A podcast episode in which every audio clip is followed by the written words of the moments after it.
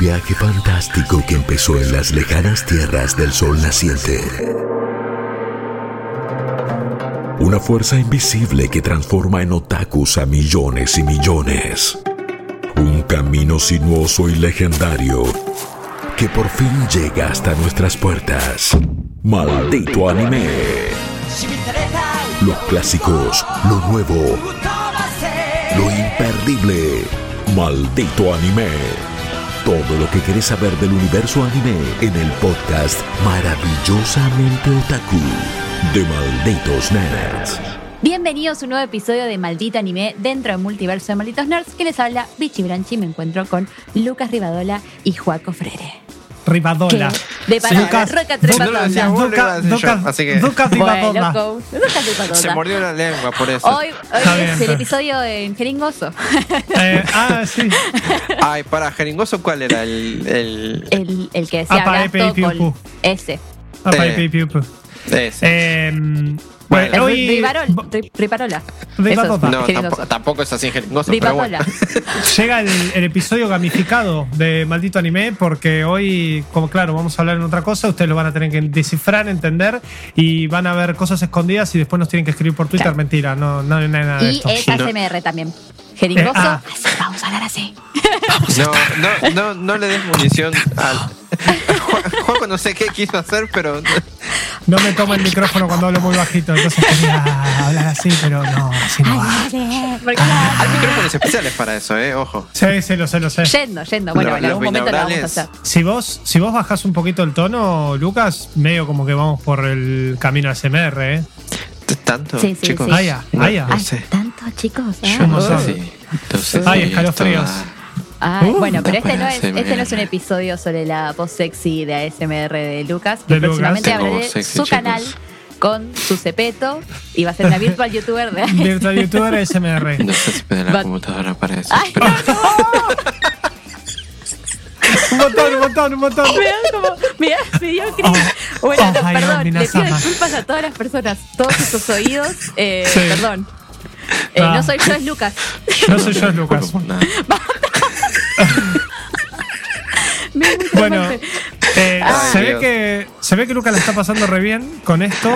Quien no. Decís, quien, quien no. Sí, yo digo. Y yo también la estoy pasando bien. A, a Vichy la da cringe, pero a mí me, Ay, a mí no, me no, copa. es que están disfrutando que me están torturando. Eh, pero quien no la va a pasar bien para nada hoy es eh, nuestro protagonista, ¿no? De, de lo que venimos a hablar, porque creo que es- Llegó la hora. Sí, llegó la hora. Nuestro creo que es el. No, no, yo lo quiero un montón, pero el problema es que. Vos querés a Kirito, eso explica un montón de cosas. Sí, sí. Me parece que nunca vi a nadie en un anime posta, ¿eh? Pasarla tan mal, pero tan mal, a y que me nivel importe tan poco. crueldad. Bueno, pero pará, pará, pará, es- bicho, no empecemos, no empecemos. Eso no es malo, ¿eh? No es malo, porque a, a mí me gusta el personaje, la pasa mal, y no me importa tanto justamente por la cuestión de qué es lo que pasa después. Eh, el problema es que eh, hay una carga emocional en la cabeza de este protagonista, me encanta el miticismo, eh, que, que nada, es, creo que es lo más inexplicable que tiene la Sí, serie. que vamos a hablar, Juanjo. Pero, pero bueno, dale, dale, decilo, decilo, Juanjo, decilo. Decilo, Juanjo, decilo. no puedo. Ay, ay, ay, ay, ay. Bueno, Lo eh, acabo de descubrir en este momento, ¿eh? Que no, puedo no. hacer eso, así que no. Los honores son de Vichy. Vichy, contanos. Eh, vamos a hablar de Ri Ciro, Re Cero. Rizero. Eh, Re Cero, no sé cómo El se llama. especial. Es Kara básicamente el especial. Hashimeru Isekai Seikatsu en japonés. Claro. Tiene la palabra, tiene la Eh, palabra claro. Isekai. Tiene la palabra Isekai en el Ay, título. mira, no me me parece que es un Isekai, Juanjo, me parece, ¿no? Ah, Eh, y el problema es que se llama Starting Life from Zero in, in a Different World o Starting Life in Another World y Another La World es definición de un Isekai. Isekai. Básicamente es la empezando la vida en de otro mundo, arrancando la vida en otro mundo. Medio que- se cae en otro mundo. Claro, medio que es como que el título A se diferencia de autodefine. Dan Match.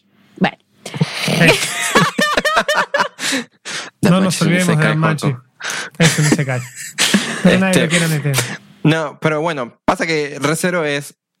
Quizás es el tanque más grande de la season, la segunda de Recero. Eh, es como. que, difiero. eh, No, bueno, pero en cuanto a popularidad, me No, sí, popularidad sí. De, de Y- personas viendo, sí. Y perdón, estás, o sea, ya sé que me van a cargar, pero Sword Art Online también tiene mucho No, bueno, No, eh, bueno, pero- Son, son como los dos, lo- los, caballos del apocalipsis. Ah, eh. sí. Los caballos Sí, de sí, sí. Apocalipsis del 2020. Claro. Oh, no, más, más Sword Art Online, más recero. ¡Ay, se cae! Bueno, pero pará, Sword Art Online puede estar flasheando, viene relativamente bien. Eh, Recero, digamos, ya sabemos perfectamente que, que se va. Es como la otra, la otra vereda del Isekai para mí. eh, especialmente comparándolo con Sword Art Online. Pues Sword Art Online es, tiene algún que otro momento cruel, algún que otro momento como muy tremendo, pero seguimos esperando a Kirito o a ver algún personaje nuevo, tirar algún sword Sí, skill pero nuevo. es medio distinto porque Sonat viene ya como más digerido. Ya sabemos de qué trata, hacemos la premisa. Sí. El Ciro nos trajo algo nuevo, nos dejó esperando un montón de tiempo hasta Como esta cinco segunda años, me season. parece. Una banda, ¿No? sí, Y volvió a esta 2014. segunda season y es como. Es la novedad dentro del Isekai. No será la historia más original, no será la primera historia en hacer algo por el es estilo, que pero es la para del mí momento. hubo como un antes y un después en el Isekai moderno Sí. eh, con Recero. Lo que tiene Moderno, Recero- Obvio. Lo que Sí. tiene Recero es que en la fórmula del Isekai simplemente tiene el protagonista, digamos, metido en un mundo nuevo, eh, pero no hay, poder- no hay poderes, eh, él tiene Eh. recuerdos, él tiene recuerdos de... Para, para, no, estamos viendo ¿cómo que no hay poderes? no, no, no estoy hablando del protagonista, del pero pará, porque... Pero la pucha madre. Eh, vamos de vuelta. Tiene la fórmula del La fórmula, personaje Juaco. que entra en el nuevo mundo, pero que no viene a romper todo y a decir, uh, bueno, mirá, o sea, eh, hay un más- problema. Sí, él es vengan el más que- inútil dentro ahí Exacto. de- de- del grupo. Pero porque la fórmula es, entro, hay un problema, me hago cargo del problema y encima tengo los medios para hacerme cargo del problema. Acá parece, o, o lo que yo siempre sentí con Recero era que eh, Subaru, y El creo que es, el- es, es claro, es el pibe común que, Que le pone esa toda es la, la fórmula onda. que después empezaron a agarrar todos los Isekai modernos.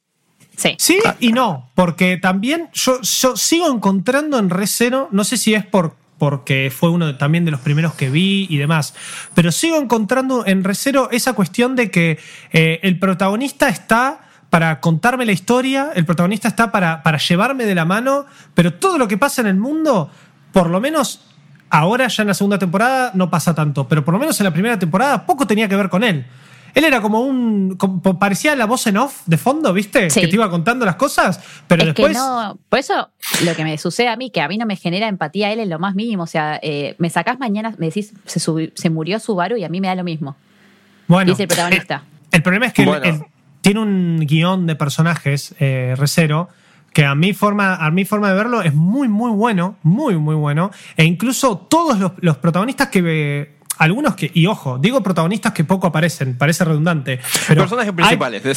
Sí, hay personajes principales que poco eh, abarcan, pero mucho tienen para contar y ahora la segunda temporada también nos está eh, mostrando un poco eso. Ya hablamos de Recero antes. Sí. Que en, en aquel momento cuando hablamos era yo el único que no, que no había visto Recero y medio un poco por eso que nos debíamos esta charla entre los tres Sí. que, que, que va a ser ahora con el, en el marco de la segunda temporada. Porque sí, porque al final, eh, en, aquel, en aquel entonces, en aquel, ¿te acordás? Marzo de 2020. tan Sí, un- tan una lejano. vida atrás. El primer una vida atrás. que fue pandemia. marzo. claro. Creo que era marzo o febrero, no me acuerdo cuándo fue. Que, bueno, Joaco había recomendado el, el Director's Cut de la primera temporada de Recero que se estaba estrenando y habíamos quedado en, bueno, quizás lo voy a ver. Entonces, ese quizás, creo que fue en abril o mayo que lo vi, que agarré y dije, bueno, está bien, me voy a sentar, voy a agarrar dos capítulos por día a la noche antes de irme a dormir y lo voy a ver. es que es eh, cuando se iba a estrenar la season. eh, claro, es que todavía no se, había, season. no se había retrasado la, la nueva temporada.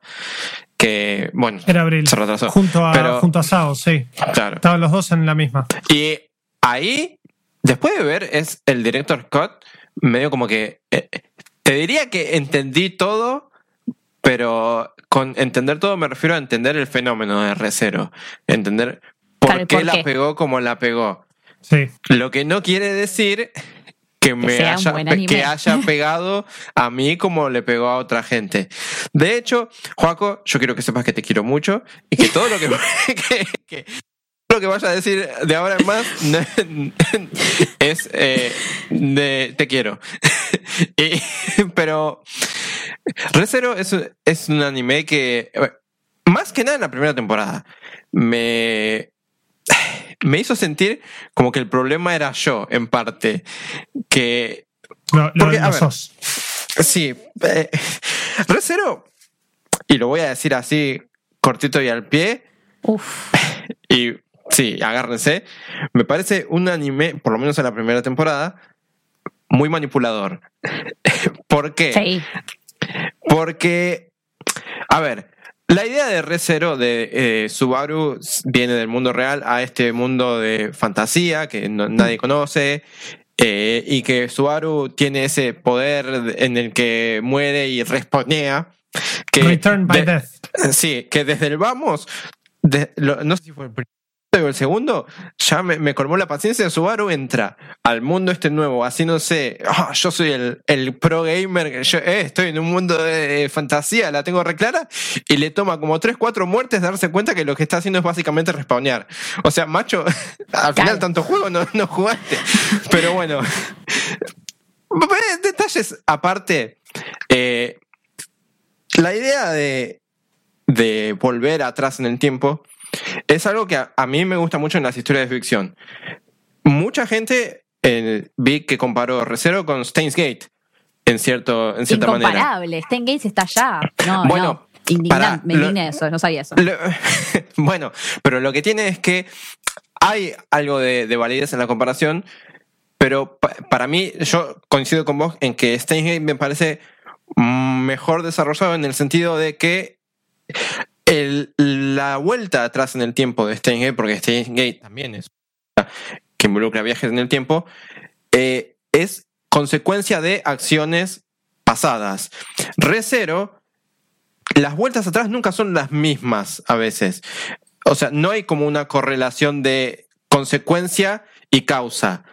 No. Es, Subaru a veces vuelve y lo que vive cuando vuelve puede ser completamente diferente a lo que le pasó en, en una primera vez. Y en ese sentido, es una buena, me parece una buena idea, pero al mismo tiempo le quita mucho el peso de lo que pasa. Porque tranquilamente eh, puede pasar cualquier cosa. Hay personajes, tranquilamente, podría decir sin, sin miedo a decir, oye, esto es un spoiler. Mueren todos en algún momento en Re:Zero. Pero al mismo tiempo Claro. no muere nadie. Porque Subaru vuelve constantemente atrás para justamente solucionar esos problemas. Y esa parte me gusta bastante, la parte de, bueno, ahora tengo que pensar cómo solucionar esta tragedia que está por pasar. El problema que me pasa a mí es que los personajes que están involucrados en la tragedia mucho no me, no me llaman la Sí, atención. sí. Empezando por Subaru. Subaru es Subaru que lo maten, ya está. Que lo Subaru maten es el factor decisivo. Subaru es el que decide si te gusta o no Re:Zero. Así, si a vos Subaru te cae bien, probablemente puedas eh, ver Re:Zero de principio a fin. Si a vos Subaru te cae mal, la vas a pasar mal. Por La vas a pasar Subaru mal. es, por lo de nuevo, por lo menos en la primera temporada. La segunda temporada me está gustando mucho más que la primera. O sea, lo quiero dejar Es muy mejor. claro. Es Sí. mejor, sí. Eh, por lo menos en la primera temporada, Subaru me parece un personaje infumable, si se quiere, al principio. Y es intencional, en parte, porque ¿Qué? obviamente... Sí. Te- eh, voy a defender a Joaquín, lo cual me sorprende de mí misma. ¿Me estás diciendo que Subaru es insoportable y, y- y vos te gusta Usaki-chan? No, yo nunca dije que me gusta Usaki-chan. Yo Eh, bueno, que vamos a. más- La, la dejo ahí para pensar. Pensarlo con almohada, sí. Bueno, lo pienso con la almohada. No. No, basta, no me hagas esto. Senpai. No, no, no. bueno, eh, Subaru me parece infumable como protagonista porque, y acá es donde yo eh, estoy en desacuerdo con Joaco, que para mí eh, Subaru es el centro de Re:Zero. Sin Subaru, Re:Zero sería una historia fantástica más. Pero Subaru Buen es... punto. Lo, lo que pasa es todo lo que pasa alrededor de Subaru, salvo algunas que otras escenas que, por ejemplo, en el momento en el que eh, desarrollan un poco más los personajes de Ram y Rem, que ahí sí te muestran las historias de ellas, o que después en algunos minutos hablaremos de la de Loba de Emilia, que te muestra un poco la historia de Emilia. Después todo lo demás es todo el mundo de Re:Zero experimentado eh, mediante los ojos de Subaru. y mediante lo que vive Subaru en el mundo de Recero. Y eso es, eh, es un pro y un contra. Porque para mí está bien. La sensación de pez fuera del agua es entendible, pero al mismo tiempo Subaru es insoportable. Yo le, Subaru le daría una cachetada y decir, macho, afloja, baja 30 cambios, por favor. Portate No, como una persona aparte- seria. Está bien que eh, eh, después, eh, una cosa que, que no explica bien el principio de R0 es que Subaru es un adolescente. Eh, que al- toda la primera temporada yo estaba operando bajo la, la idea de que Subaru tenía, no sé, 20 años. Pero, pero no, Subaru va al colegio, va al secundario. Está en el último año, sí, debería tener Claro. 17, 18 años por ahí. Que, que sigue siendo medio. No, no es por insultar a, a los pibes de 17, 18 años, pero es una edad en la que eh, mucha gente todavía no termina de madurar y Subaru es obviamente una de ellas. Y eso es parte del atractivo del personaje para algunas personas. Y eso es parte de un poco el desarrollo de la historia. Porque lo que yo he visto mucha gente, porque ahora que, que estoy en el ambiente de R0, puedo... Ay, que estoy que bañado. Estoy, estoy bañado en Subaru. Básicamente, básicamente veo Twitter de Recero y lo entiendo. Claro, es eso, es lo que te estaba por decir. Veo gente hablar de Recero y entiendo de lo que están hablando. Este, he visto mucha gente decir que eh, la historia de Recero es un poco Subaru aprendiendo a ser mejor persona. Y en un punto, sí. ¿Es pero mejor en otro- Se persona? Sé, nota Eh, la, bueno, diferencia, eh, eh, la diferencia entre la primera y la segunda temporada. Hay un avance Eh, de hay una personaje diferencia, zarpado. pero, pero acá es donde, mm, donde justifico mi, mi declaración de que es manipulativo. Todo, para mí se siente todo manufacturado. ¿Es Subaru mejor persona? Sí, puede ser. ¿Pero por qué? Porque así lo indica la historia. Porque a Subaru, uy, lo transporta. Uy, de repente él solamente tiene este poder. Uy, de repente él es el único que tiene la- las herramientas para solucionar estos problemas. Y Y entonces. le dan un montón de oportunidades para llegar Le a ser un de mejor persona. Y a él le pasa todo esto. Sufre un montón, obviamente, pero lo sufre porque así lo dicta la historia. En ese sentido, se siente bastante más manufacturado que, por ejemplo, lo que hablamos la semana pasada, Oregairu, es un- una historia en la que también los, los personajes crecen como persona, mejoran como persona, pero eh, se siente mucho más natural porque eh, tiene que ver con relaciones interpersonales. En Recero, el crecimiento que hace Subaru eh, tiene mucho que ver con la idea de yo tengo que superar estas dificultades que me las impone la historia. Y en ese sentido me parece mucho menos natural que en otros animes, en, otra, en otras obras de ficción. Que eso está bien y qué sé yo. Hay gente a, a la que pidió que, que le parezca tan interesante esto en cierto punto. Porque Ahí escucho me- el helicóptero desde la casa de Lucas. Lucas, te vamos a llevar a un lugar seguro, ¿sí? No, Al búnker. Lo que pasa es que me, me hace sentir que soy cínico por, por, eh, por, por no prestar, por no, porque no me genera tanta empatía como a otra gente. A otra gente sí le genera mucha empatía, a vos, tampoco, a mí no. Y hay gente que sí, y eso es- me parece perfecto, pero a mí no, y eso es lo que a veces me hace sentir cínico. Más todavía, en la primera temporada, cuando la segunda, la primera mitad de la primera temporada me parece mucho mejor que la segunda mitad de la primera temporada. La segunda mitad de la primera temporada me parece un desastre. Así, así no, no me voy a guardar palabras, chicos. Eh, Jo- me encanta que Juaco esté mirando atentamente. No, no, Juaco está tipo con la boca abierta para los que no estén viendo. Está Juaco con la boca abierta, totalmente perdido en la pantalla, mirando a Lucas como diciendo. No, pero pero ¿Qué lo voy a amo porque me encanta, me encanta que me escuchen. Eh, porque, eh, esto- son todas estas cosas que no, no les había dicho a ninguno de ustedes porque me las estaba guardando para este podcast. ¿Qué? Eh, no, Para. no, no, te habíamos perdido un Sí. segundito. Además, Eh, yo. Lo que decía es que yo estoy escuchando atentamente y después voy a dar mi punto de vista y voy No, a refutar con fundamentos lo que dice Me- me el señor. parece- Eh, perfecto. Riciro el Es que- debate. El debate. Está bien, yo lo para eso. conduzco. Me Dale, gusta, eh, la, la moderadora. Tiene la de- palabra Lucas Rivadoda. Rivadoda. 30 segundos. Lucas, Bueno, Rivadoda tiene 30 decías, la segunda para- parte es, es un desastre. Te, te entiendo Bueno, y coincido. Sí. Es que en la segunda parte es donde más se va al, no, perdón mi francés, pero se va al carajo con, con lo que es el, el porno de tortura, ¿viste? Ese término de Sí. sufrir por sufrir Sí. eh, me, me resulta completamente innecesario y ahí es donde más manipulativo me resulta. Porque la idea de que, bueno, está bien, mueren un montón de personajes y después no pasa nada porque Subaru obviamente vuelve atrás en el tiempo y la idea es justamente para es que para solucionar mí estas ya la cosas. segunda parte pierde esa gracia. Ya sabes que el que le pase algo o lo malo que pase, el chabón se muere, vuelve, lo soluciona. 30 veces, dos veces, una vez, lo va a solucionar. Entonces ahí es cuando Claro, bueno, la- torra. Como Hay que tener, entonces- el hay que- antes que siga, una Sí. cosita en cuenta hay que tener antes y después, después A seguís, ver. eh, Luke. Eh, hay que tener en cuenta que nosotros estamos diciendo esto también, habiendo visto las- la primera temporada de una y teniendo ya un montón de, de revelaciones y un montón de cosas que eh, pasan en la segunda. Mi punto de partida, y después lo diré, para refutarle esto a Lucas, es que en la segunda temporada mucho de lo que él eh, esto habla de manipulativo no es una cuestión de la serie, es una cuestión de un personaje, pero bueno, ya vamos a entrar y ya avisaremos Claro, por bueno. spoilers.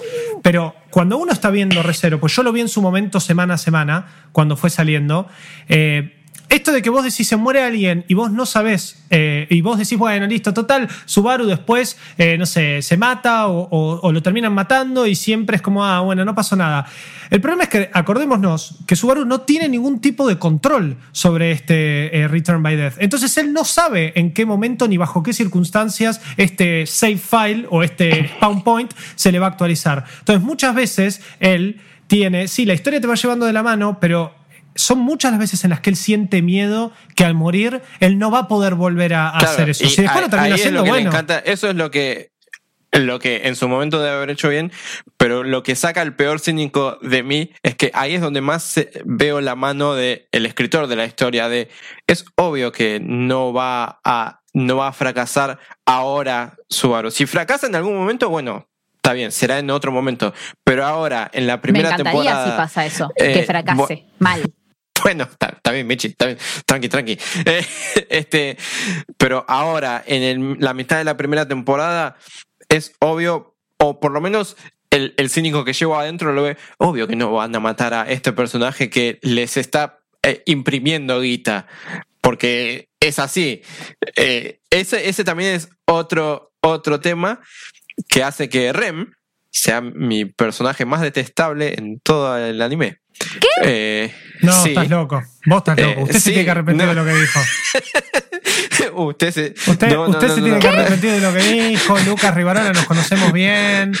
Eh, Usted, usted avaló eh, el, Sabemos el tu sufrimiento de Rem. dirección. Sí, no, a ver. eh, yo acepto todas las críticas a Recero, yo las puedo refutar, puedo respetar eh, completamente tu decisión. Eh, definitivamente, no, no, no- me doy cuenta que no entendiste. eh, la- no, lamentablemente, sí, no, no, no es por ahí. Eh, no, no entendiste quién es el personaje más detestable de la serie, y más en la primera temporada, en la segunda temporada se redime bastante, y es Emilia, claramente, ya, ya lo explicaremos. No, bueno, sí, también. Pero Emilia está empatada en el segundo lugar. Pero O sea, justo eh, Rem O sea, Subaru y Emilia se llevan el premio a los, los más No, Subaru ya no lo cuento directamente. A Pero, Subaru no es personaje. No, no, no. no. Y, y- ah, y entonces el lugar de Subaru se lo das a Rem. ¿Vos, vos estás loco? es que sí, porque eh, para mí Rem es el, el peor asesinato de personaje en narrativo que he visto. Porque ah, pega una vuelta a Rem en un cierto punto de la historia en la que deja de ser el personaje que era antes. Ah, y sí, de eso sí, repente, eso me indigna. Y, y de repente eh, es como un cachorrito que está atrás de Subaru, eh, pero incondicionalmente. Yo lo llamo momento de confusión en mi mente. Como Pero- que es pero- un momento de confusión de ella, ya va a volver. Claro, o sea, pero pará, igualmente, o sea, esto lo hemos visto mil veces, mil veces, en, Sí. en un montón de animes, eh, y, y especialmente pasa con este también, con este estereotipo de personaje. O sea, Rem es una Loli, eh, que la, le- la Loli está hecha para justamente seguir, Es que- en es este que a mí caso, al es que no- personaje. a mí no me gusta ese tipo de personaje, pasa por ahí también. Pero es que yo no digo que esté bueno o que me guste o que no me guste. Lo que estoy diciendo es que no es la primera vez que lo vemos. Y justo con Rem, me parece que. eh, porque Rem es una dupla, o sea, es Rem y Ram, son la- las dos. Bueno, y siempre y van. Ram es, creo que es mi personaje favorito. Mi si no es mi favorito, es mi segundo personaje favorito. Ram. Ram, en la primera temporada, yo al revés, fue como no, no me gusta, tipo, no me, lo, no me estás dando jugo y ahora en la segunda temporada Ram está siendo desarrollada mucho mejor y me, me encanta. Pero me parece que no, no es, o sea, la vuelta que da Rem como personaje en la primera temporada, me parece que está más que justificada eh, y justamente la justificación de esa vuelta de Rem la, da Ram. Eh, ellas, digamos, tienen un objetivo. Y ese objetivo es seguir a Roswell. Y todas las, las indicaciones, porque son las mates y son, digamos, eh, ellas trabajan para Roswell. Y Roswell también es un personaje que es uno de estos que decíamos que al principio puede llegar a, a tener, eh, a aportar poco, pero ser muy importante. Y eh, él y Emilia, que son básicamente to- todo, este misterio, que, que después vamos a hablar de eso, bien como, porque la historia es bastante un quilombo. Eh, a medida que Emilia y Roswell van integrando más a Subaru, Rem y Ram, ambas, más allá de que Ram es la mala onda y Rem es la como, ah, qué lindo todo hasta que te quiero matar, eh, también lo integran a Subaru. Lo que pasa es que Rem se enamora de Subaru. Bueno, y, Entonces, eh, ahí no, es, ahí es la odio, problema. la Es odio. que- ¿Cómo te puedes enamorar de él? y No, bueno, pero eso de- de- no de importa. que se de enamore gusto no hay Subaru nada como escrito, persona, bichi. claro, Escuchame una cosa. Eh, No, Vichy, no, eh, pero- pero me yo indigna me he enganchado con cada pibe. Pero- bueno, pero, pero para mí Rem es como un personaje como... O sea, me dieron tanto de Rem y yo ya hice como una percepción completa de ella y de repente ella tipo flashea Disney. Y decís, pero Es Rem que- es cero Disney. Claro, para mí el problema con Rem es que no tiene tiempo el anime para justificar ese, ese, esa vuelta que da a de repente estoy súper enamorada de Subaru. Es que eh, Eso Subaru, puede se, ser, por- Subaru se pero portó que- bien y de repente, ah, lo amo. Pero no es un lo amo así simple, es que Rem se pone re pesada porque en el cada momento en el que habla de Subaru es Subaru, mi héroe, Subaru, eh, mi todo, Subaru, mi vida, Subaru, todo. eh, y de repente. Para mí es parte bueno, del flaca, personaje. Es, es Es esa que- obsesión que genera, que además es la contraparte, porque antes de enamorarse, Subaru, eh, digo, Rem, lo mata como cuatro veces a Subaru. Y Sí, justamente. pero Rem no se acuerda de eso. Lo único que se acuerda de eso es Subaru. Entonces ahí Eh, está mal la justificación. No, pero es que no es una, una sola vez. no es una justificación para el personaje de, de Subaru, es una, eh, de Rem, es una justificación justamente para Subaru, el hecho de decir, tengo una mina que, eh, y esto es parte también de, de no la manipulación, sino de, de- de la- lo que te quiere contar la historia, de que en- en- a todos los niveles Subaru la pasa como el orto, porque al principio tiene una, una piba, Rem, que le parece más o menos linda, qué sé yo, lo mata, punto, bien, eh, vuelvo para atrás, ¿por qué me mató? ¿Por qué no confía en mí? Bueno, vamos de vuelta, a ver, ah, empezó a confiar un poquito más en mí, uh, no, pero pará, me acabo de mandar esta cagada y olió el olor de la bruja en mí, pum, me vuelve a matar. Eh, entonces es como, bueno, pará, Bañate, pero dejen de matarme porque yo no entiendo nada. Pero no está haciendo un desarrollo con ella. Ella está. Sí. O sea, eso es lo que no me gusta del personaje de él. Que él está juntando data para manipular a la gente a su gusto y placer. Él no está siendo mejor persona con Rem. Él básicamente está haciendo las cosas que Rem quiere escuchar para él sacar beneficio de ella. Pero Porque pará, es así no, lo que ¿qué- hace con todo. pero ¿qué beneficio está sacando? El problema es que él quiere... De que sabe toda la data, de por qué, que no le gusta, qué hizo él mal antes para poder justificarlo ahora. ¿Te acuerdas? No sé, Pero no es que un- no es que quiere que lo quiera, o sea, no es que quiere que específicamente Rem lo quieran, lo No, quieran. El problema es que él Bueno, está pero atrapado en este mundo. la beta. No, porque tampoco es que se aprovecha de Se Rem ni nada por el estilo. No se aprovecha, sí, sí. no se aprovecha de Rem. Pará, Eh, pará. No, eh, no no se aprovecha en el sentido, en el sentido más turbio de aprovecharse. Claro. No, no, no, pero, bueno, pero se aprovecha psicológicamente. Emocional, sí, sí, sí, sí, sí, sí, emocionalmente, sí, sin emocionalmente la usa es como pelotudo. muleta emocional a Rem claro. como pero, pero, no, hay, eh, no hay eh, una manipulación porque Subaru tenga un objetivo concreto. El objetivo de Subaru es, che, yo estoy, yo estoy, no, tampoco. No, tampoco. Es, Me es- estás cargando, te está terminando el mundo y le dice, ay, ¿le puedo decir esto? Ay, no. En vez que decir, no sé, murió Pepito, eh, casi se termina ese- el mundo. ese es otro de "Ay, mis no, problemas con Se Recero, perdió mi diálogo que le dije que me gustaba sus pie- Pe- su pelo. pe- Dale, pero eso, eso es una. Pero pará, para todavía no ¿qué vas a entramos ahí. ¿no? Ah, lo odio, lo odio. Este, no, Yo lo que estoy diciendo es que, Sí. para termino la idea rápido, Subaru entra a, y queda atrapado en este mundo. No lo estoy justificando, me parece un pel y perdón mi francés y me, me parece que la, la relación y la obsesión porque si Rem está obsesionado de él él está Él está obsesionado con, con Emilia, Emilia, sí, obvio. o sea y eso también me parece malísimo y por eso me parece que la segunda temporada en todo sentido lo, lo está tratando muy bien y me parece que ya deja de lado esta eh, romántica cosa forzada a una cosa más de, de amistad pero Subaru está en un mundo que sabe que no puede volver, que sabe que si se muere vuelve para atrás y él de la nada queda metido por una cuestión de destino, que eso lo hablaremos más adelante, en este quilombo que hay con respecto a Emilia, con respecto al trono, con respecto a la sucesión y con respecto a toda esta cosa de la bruja, que él no tiene la culpa porque él... Eh, tarda como 15 capítulos en darse cuenta que tiene una maldición y que, y que etcétera. Entonces, si él está metido en todo este quilombo y todos los personajes le están sumando responsabilidades a él que no pide, él de la nada agarra y dice, bueno, ¿sabes qué? No me queda otra, porque si no sigo con esto, que voy a ser un campesino y que cada vez que me muera y eso. Si la historia, que es este destino que Lucas dice que manipula, pero en realidad no es una manipulación, es que simplemente hay algo o alguien, y no vamos a spoilear, que quiere que Subaru logre algo y ese algo lo va llevando a Subaru por toda la historia y él cada vez que se quiere escapar no lo puede lograr. No, no lo dejan también.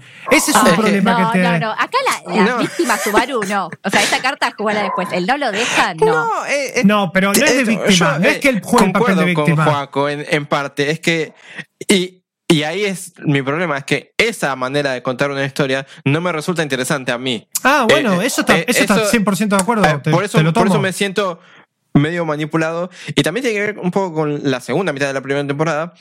En que justamente esta obsesión que tiene Subaru con Emilia, medio como, como, como que le sale el tiro por la culata. Sí, y es como que- y como que discuten.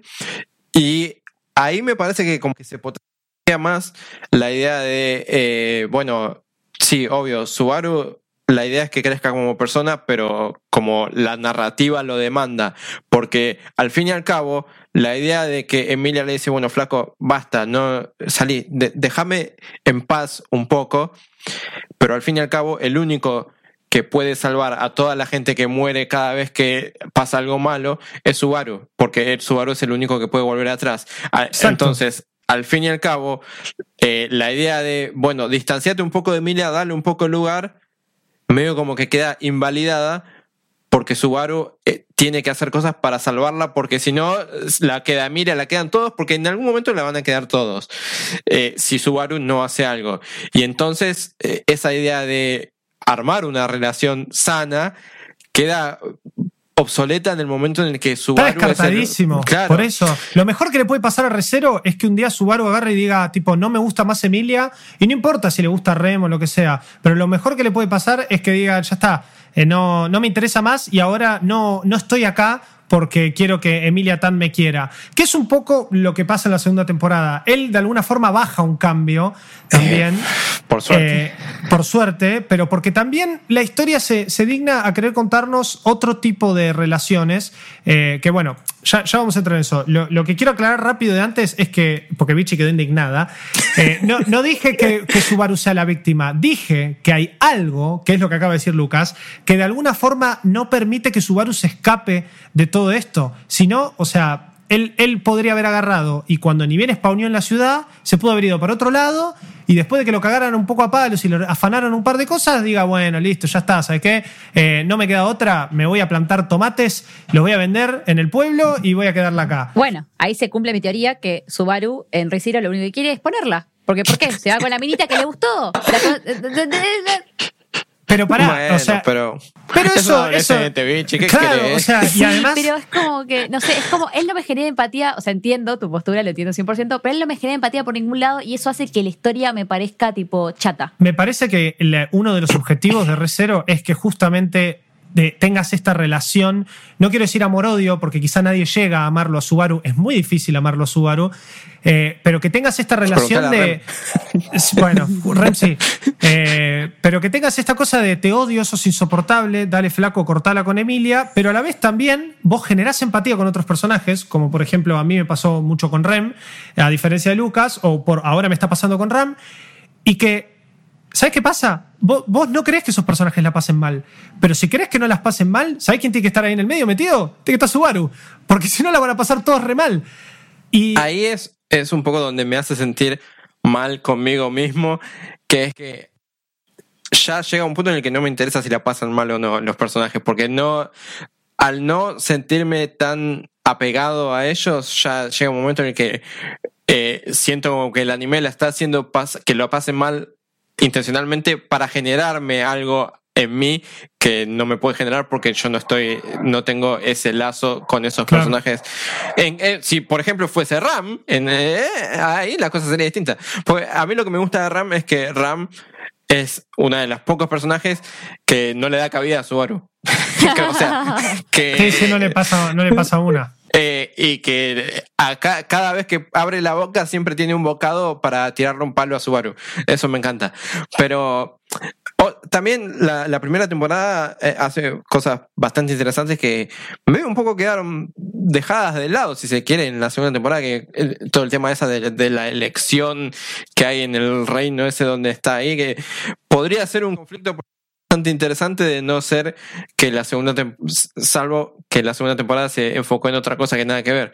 Pero bueno. El problema es que el eh, conflicto político de la primera dio o sacó a la luz que hay toda una conspiración atrás, que es lo que la segunda temporada le está poniendo el, el foco. Y esa conspiración es la que quiere encargarse, no sabemos por qué todavía, de alguna forma fajar no solo a Emilia, nos damos cuenta ahora, fajar a cualquier cosa que se pueda, eh, que pueda impedir que básicamente vuelva o, que haya algo que, o que tenga que ver con la bruja. Eh, y ojo, me cuesta explicarlo porque si hay algo que Recero me generó mucho, eh, y esto creo que lo había hablado ya antes con vos, Vichy, es que en la primera temporada, hasta el último capítulo, sentía que había un montón de cosas que no entendía. Pero realmente, no, no, no sabía para dónde estaban apuntando, ni qué era un gospel, ni, ni qué era ser un, eh, como emisario de una de las brujas o lo que sea. Y de la nada, al final del primer capítulo, del último, de la primera temporada, entendí. Ahora con la segunda me está pasando lo mismo. Eh, y es también amor-odio, porque es como que son muchas cosas y dan vueltas sobre muchas cosas muy, mil veces lo mismo con esta cuestión del, revival de, de, Subaru, que no entiendo para dónde quieren ir. Bueno, si querés, así como para que, cierre un poco la, la primera temporada, te, digo una de las cosas que, que sí me gustaron, que también, que, que, también me gustaron. El vestido de eh, Emilia en el segundo episodio, no mentira.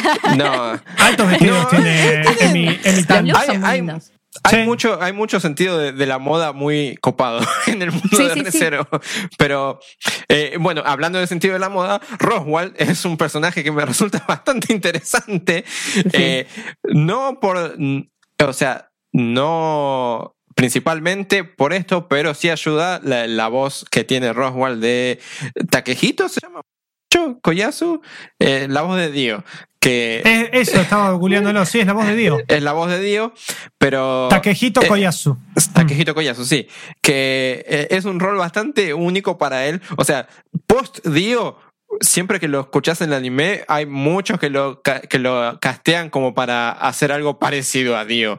Y Roswell eh, me parece bastante cómodo porque habla todo así. Y, y me, parece un rol bastante bueno para él. Que, entre paréntesis, ¿sabías que Recero tiene un doblaje en latino en Crunchyroll? Que yo no, lo, no lo vi 15 segundos de la voz de Subaru y dije, bueno, me sigo mirando en japonés. Pero no porque me parezca malo, sino porque no me iba a poner a volver a ver la primera temporada solamente por el doblaje en latino. Pero sí, o sea, la temporada tiene alguna que otra cosa que, que me gusta. Pero sí, obviamente ya, creo que, que, dejé bastante en claro cuáles son mis problemas en general con Recero. Pero una de las cosas que hace el director Scott y esto creo que va a servir un poco como pie, que es que en el medio te mete una de las ovas como si fuese un capítulo más. Que el director Scott te mete esa ova que no sé si ya sé, ya no me acuerdo muy bien de qué trata porque eh, me entró por un ojo y me salió por el otro. Que, ¿Cuál, es? Eh, la que hace muñecos de nieve y, ah, sí, sí la que vos decías de cocina que se ponen en pedo. Sí. Es ah, no me gusta. Me, gusta por, me gustan las partes en las que se, se, presta un poco para la comedia, porque ahí eh, cuando deja de ser todo tan ultra serio y tan, por favor, tomame en serio, tomame en serio. Eh, ahí es donde me parece que, que Recero brilla un poco más, porque tiene su dosis de humor. Ah, ya te digo, Roswell se presta para la comedia, eh, Ram eh, con sus palos constantes a Subaru se presta para la comedia. Subaru es también. un chiste. sí, bueno, Subaru a veces, a veces también eh, aporta su dosis a la comedia, pero esa es quizás la ova más olvidable. La otra ova eh, es quizás Es la mejor más, la más jugosa, que es la que creo, creo que lo mencioné hace un par de minutos, pero ya no me acuerdo porque ya eh, la, la conversación que tuvimos ya se me está borrando en la cabeza, pero es la que eh, trata de la historia de Emilia, sirve a modo de precuela un poco. Porque si bien hay una escenita en la que eh, arranca en la mansión de Roswell con Emilia y después al, al final también vuelve a la mansión de Roswell con Emilia, todo lo que pasa en el medio, el backstory es un poco la historia de Emilia. Y ahí es donde que sin Subaru, Recero es una historia fantástica más, porque acá es donde más se siente eso. Al no estar Subaru, al ser la historia de Emilia pre-Recero, eh, eh, tiene mucho aire a, a historia fantástica. Sí, que no está a mal. magia, a po- poderes, pasado. Bueno, es que igual me parece bastante necesario que, que eso exista. Eh, porque- Sí, ese es un problema también porque en, el- la, en la primera temporada eh, llega un momento en el que Emilia no está prácticamente, o sea, eh, ¿En dónde? queda- Pues no se te escucha. Sí, en, la sí. prim- en la primera temporada llega un momento en el que Emilia es background prácticamente, o sea, no, Sí. no, Sí, Está sí. repintada. que, eh, que está pobre Emilia, no, no pincha ni corta, y sin esta ova hay un montón de cosas sobre ella como personaje que, que no entenderías quizás, que juegan un poco más para la segunda temporada, pero ya, ya llegamos a la segunda temporada. No sé, esa ova, no sé si vos la habías... eh, ¿cuándo? Creo que se estrenó este año, me parece, Sí, ¿o no? sí. Sí, sí, estuvo, se subió este año, después del Director's Cut, un poquitito después, eh, se subió la OVA a Crunchy y yo te digo, ni sabía que existía. O sea, cuando terminé el Director's Cut y me salió la notificación como próximo episodio es esto, dije, ah, bueno, listo, vamos para adelante.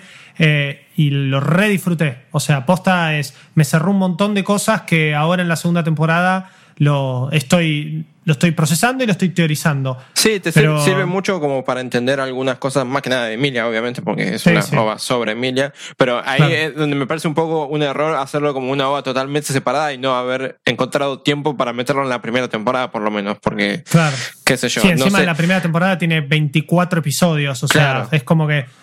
Para mí hay algo que. Para mí hay algo que les pasa, eh, dos cosas que le pasan a Recero, y después quiero que escuchar a Vichy porque siento que en esta discusión que tuvimos hace rato que quiere, quiere meter el bocado de. Em, Haciendo humo de los auriculares. sí, sí, sí, se ve, de- se nota desde Cada acá. Ahora comentario, que, tipo, hago como. ah, se me está empezando a frizar el pelo. Se va a convertir en Eh, Super Saiyajin.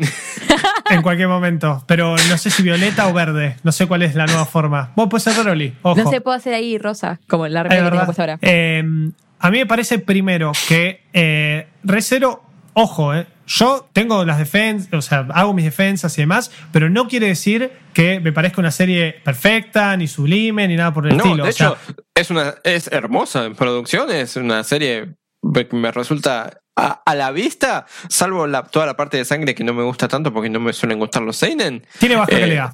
Sí. No, pero en, en general a mí los diseños de personajes me parecen buenos, la animación me parece buena, todo lo que es la cinematografía me parece buena.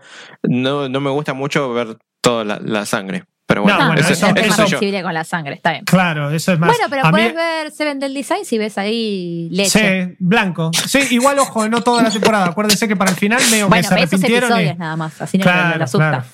Se acomodan. No, a mí lo que decía de rápido de baja calidad es que me parece que a veces el eh, es Recero intenta ser súper, súper gore y, y te lo está por mostrar y de la nada corre la cámara o sale mal o no tiene sentido que un intestino ten- sea tan largo o tan corto y, y es como Tan que largo, vos lo ves. No sé, Sí, nunca sí. vi un, un Nunca me humano, preocupó la medida de pero- intestino hasta ahora. Eh, ahora en Recero te tiene que preocupar porque a veces los vas a ver por ahí. Eh, no, decía que Recero me parece que es una serie que, eh, y me di cuenta reviendo el Director's Cut, que encima viene, y ya lo mencionamos en su momento, en paquetitos de eh, tres episodios más o menos, duran una hora y pico. Entonces Sí, es como, como que- pelis. Claro, son mini pelis. Me parece que ese formato le quedó muchísimo mejor y el formato semana a semana me está sacando un poco, el, lo viví con la primera temporada y lo estoy viviendo ahora, me está sacando un poco la, no quiero decir magia, porque no es ninguna magia, el interés que sí tengo cuando Como el lo momentum, veo... de- la, la- la inercia de, Claro. de que te lleva. Claro. Me parece que se disfruta muchísimo más viéndola completa, la primera temporada en este formatito, o si quieren los capítulos sueltos, los capítulos sueltos. Me pasó con el OVA, que de principio a fin vi todo, entendí todo. Claro, porque el OVA dura como una hora y veinte, creo. Yo una hora y veinte, es una peli. Sí, es una Sí, es una película. peli Sí, es una película. animada, exacto. Eh, y ahora con la segunda temporada hay algunos capítulos que terminan relativamente bien y terminan como bien, perfecto, entendí. Y hay otros capítulos que me pasa que se la complica tanto que cuando tengo que esperar la semana que viene, eh, me pasa como ahora con la segunda temporada que salió como cinco años después y había que rever la primera temporada, que por suerte estaba el Director's Cut, para poder entender algo. Porque la historia de Recero se complica muchísimo. Y en la segunda temporada me está pasando de capítulo a capítulo. Que hay cosas que no me acuerdo y digo, uh, pará, a ver, lo tengo que volver a ver.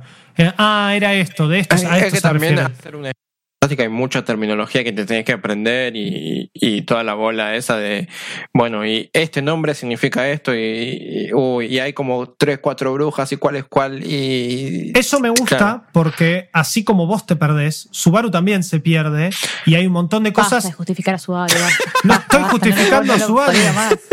Estoy diciendo que él Prefiero habla. escuchar a Lucas hablar con la voz del principio que a vos justificando a Subaru. No estoy justificando a Subaru. Estoy diciendo Subaru que él habla de choque. Uf. No, no sé qué es peor, ¿eh? Eh, él, él muchas veces habla de choque cultural. Y es muy loco eso. A mí, a mí que me gustan los isekais, me parece algo que está bueno y que muchas veces no vi. Sí, pues El- muchos si se caen no, no se molestan de eso.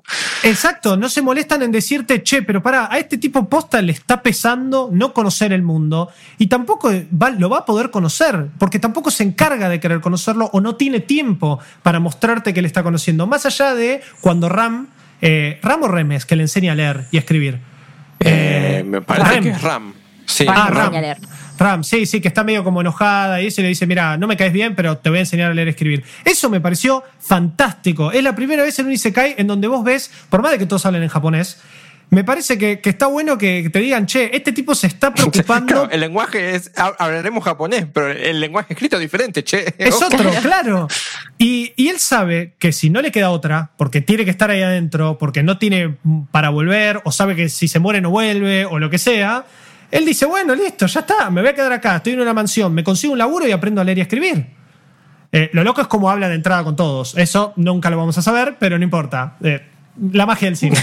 ¿Tenés Flow? Entonces tenés Manijomio. Y en Manijomio está todo lo que buscas sobre gaming, IRL, lifestyle, roleplay, challenge, entrevistas, make-up, cine, series, música, actuación, cocina, anime y todo lo que se te ocurra. Julián Serrano, La Pinky, Jenky, Mila Garay, Maralu, Lucas Baini, Buji, Rippy, Guillo, Juaco, Noxy. ¿Te atreves a entrar? El equipo completo y cientos de invitados te esperan en Manijomio. Todo lo que te gusta, todos los días, las 24 horas. Manijomio está en Flow y vos estás invitado. ¿Dónde? Las 24 horas en el canal 600 o disfrútalo cuando quieras en el on demand de Flow. Maldito anime. Maravillosamente otaku. Te escuchamos, Vichy.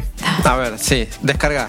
O sea, en resumen, digamos, el sentimiento en general de Riziro es un buen anime, sí, buenísimo. Es un gran Isekai, sí. Ahora, los Isekai son gran cosa, es otro chiste. Ahora, lo que me pasa es lo siguiente. La historia, yo siento, no sé si es algo de, del anime o es algo que pasa también en el manga, porque esto está basado en un manga. No, En no, un- ¿O el manga vino después? ¿Una No, novela? El manga el manga vino- después. Light novels, sí. Ah, Sí. pero bueno, pero después está la- eh, hay un manga ahora actual. Ah, bueno. Seguro. Eh, El manga- eh, hasta cepillo de dientes, recero, El manga empezó, el manga empezó al mismo tiempo que el anime Ah, ok. eh, y se emitió, tiene poco el manga, tiene como chapters. eh, hasta este año salió y no sé qué, no sé cómo siguió, Bueno. pero en realidad el origen son light novels que son 23. Bueno, O sea, 23, tenés 23 una banda. tomos. Entonces, claramente debe haber un mayor desarrollo de personajes en sí. Porque a mí lo que me pasa con Rizino en general es que yo lloro por cualquier cosa, ¿eh? Ah, soy yo una también, persona que eh, Yo también le- yo, yo veo una foto linda y me la hago a llorar. Así.